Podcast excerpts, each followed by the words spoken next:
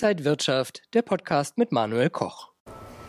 Liebe Zuschauer, haben Sie schon mal in den Kalender geguckt? Jedes Jahr aufs Neue stellen wir fest, oh, es ist Mai und das bedeutet, wir müssen über die Börsenweisheit Sell in May and Go Away sprechen und das machen wir heute hier an der Frankfurter Börse mit dem Senior Marktanalyst von IG, mit Christian Henke. Schön, dass Sie da sind. Hallo Manuel. Herr Henke, wenn wir auf die Börsenweisheit jedes Jahr wieder schauen, kann man dann sagen, der Mai ist wirklich ein schlechter Börsenmonat? Na gut, ich meine, jeder äh, kennt den Spruch, jedes Jahr aufs Neue, der Mai ist gekommen, die Bäume schlagen aus. Nein, natürlich die Frage ist, äh, was macht der Mai und wie ist der Einfluss natürlich an den Aktienmärkten? Und äh, ja, oft so in den letzten vielen Jahren hat man immer ge gelesen, ja, wenn der Mai kommt, dann geht's an hier an der Frankfurter Börse abwärts. Nee, das ist natürlich statistisch betrachtet in den letzten zehn Jahren nicht der Fall. Er ist jetzt nicht unbedingt der beste Börsenmonate, da gibt es weitaus bessere, aber so schlecht wie sein Ruf ist er nicht. Also der deutsche Leidendex hat in den zehn Jahren in sieben von zehn Fällen um durchschnittlich 2% zugelegt. Und da würde ich mal sagen, gerade in der jetzigen Diskussion 16.000 Punkte ja, nein, glaube ich, ist äh, Rückenwind von der Saisonalität vielleicht nicht unbedingt so schlecht. Sie haben uns eine bunte Tüte mitgebracht. Da sind viele DAX-Aktien drin. Was können wir denn da im Wonnemonat Mai erwarten? Naja, die äh, bunte Tüte ist nicht willkürlich gewählt, weil natürlich ein Aspekt spielt auch in dieser bunten Tüte eine Rolle, nämlich die Aktiensektorenrotation. Also was wir trotz aller ja zuletzt mehr oder weniger Euphorie, was die europäischen Börsen angeht, was wir feststellen können, ist, dass weiterhin defensive Sektoren ähm, Trumpf sind. Ne? Beispielsweise Aktien aus den Bereichen Versorger, Pharma, Konsumgüter, Lebensmittel und sogar Touristik. Die sind äh, seit einigen Wochen und Monaten gefragt. Und da wundert es natürlich nicht, dass in dieser besagten bunte Tüte auch zwei defensive Aktien drin sind. Ein Wert, da würden vielleicht jetzt einige Zuschauer sagen, so vor ein paar Monaten langweilig, das interessiert mich nicht. Nein, aber der Wert, und ich rede hier von Bayersdorf, die läuft aktuell wirklich sehr gut. Und natürlich ein anderer sehr defensiver Titel, der jetzt, ja, ich würde mal sagen, an so einer Bodenbildung arbeitet, einer langfristigen Bodenbildung, muss man hier sagen, das ist ein Versorgerwert, den wir alle kennen, das ist E.ON. So, natürlich haben wir auch noch Aktien aus anderen äh, Sektoren, ähm, beispielsweise natürlich eine Airbus. Ja, die stellen bekanntlich äh, Flugzeuge her. Das ist jetzt kein klassisches Mitglied des äh, Sektors äh, Touristik, ja, Travel and Leisure, wie es so schön auf Neudeutsch heißt. Nein, aber natürlich indirekt, klar, bekommt Airbus natürlich das auch äh, zu spüren, dass gerade jetzt nach Corona die, vor allem die Deutschen wieder verreisen.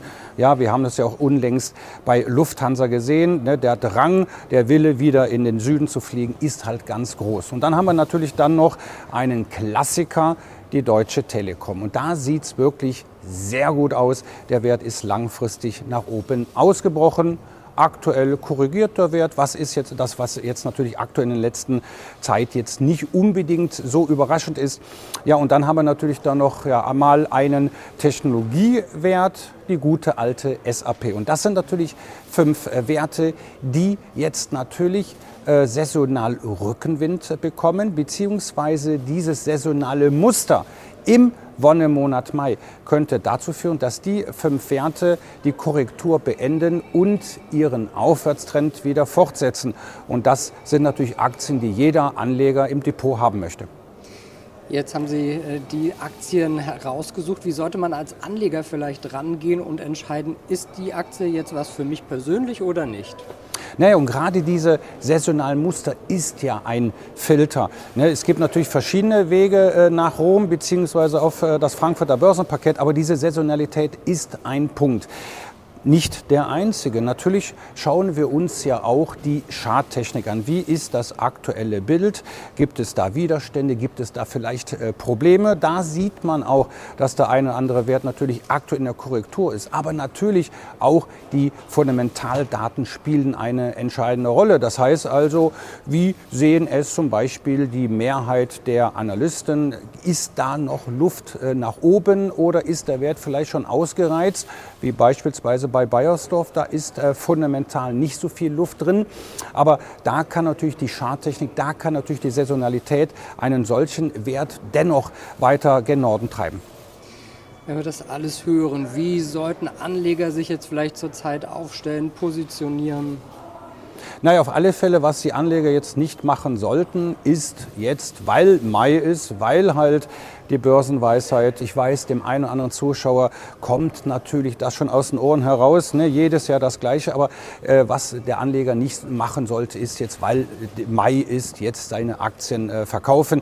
Wie gesagt, in der Vergangenheit war es ganz gut. Natürlich ist die Saisonalität ein Kann und kein Muss. Ja, das heißt, wenn jetzt in diesem Jahr 2023 der Mai vielleicht doch schlecht sein sollte, das äh, ist natürlich klar, das ist auch natürlich ein Bestandteil der statistischen Bestandsaufnahme.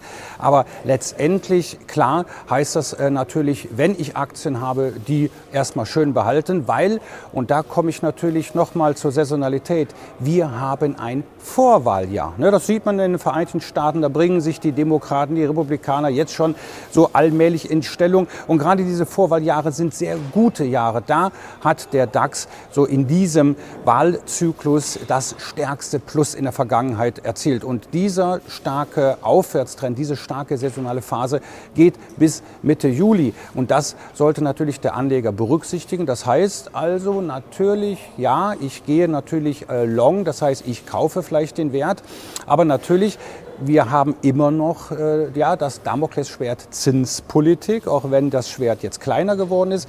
Ja, aber da kann ich natürlich mich mit Knockout-Zertifikaten oder CFDs natürlich auch für mögliche Rücksetzer, für mögliche Korrekturen natürlich bestens absichern.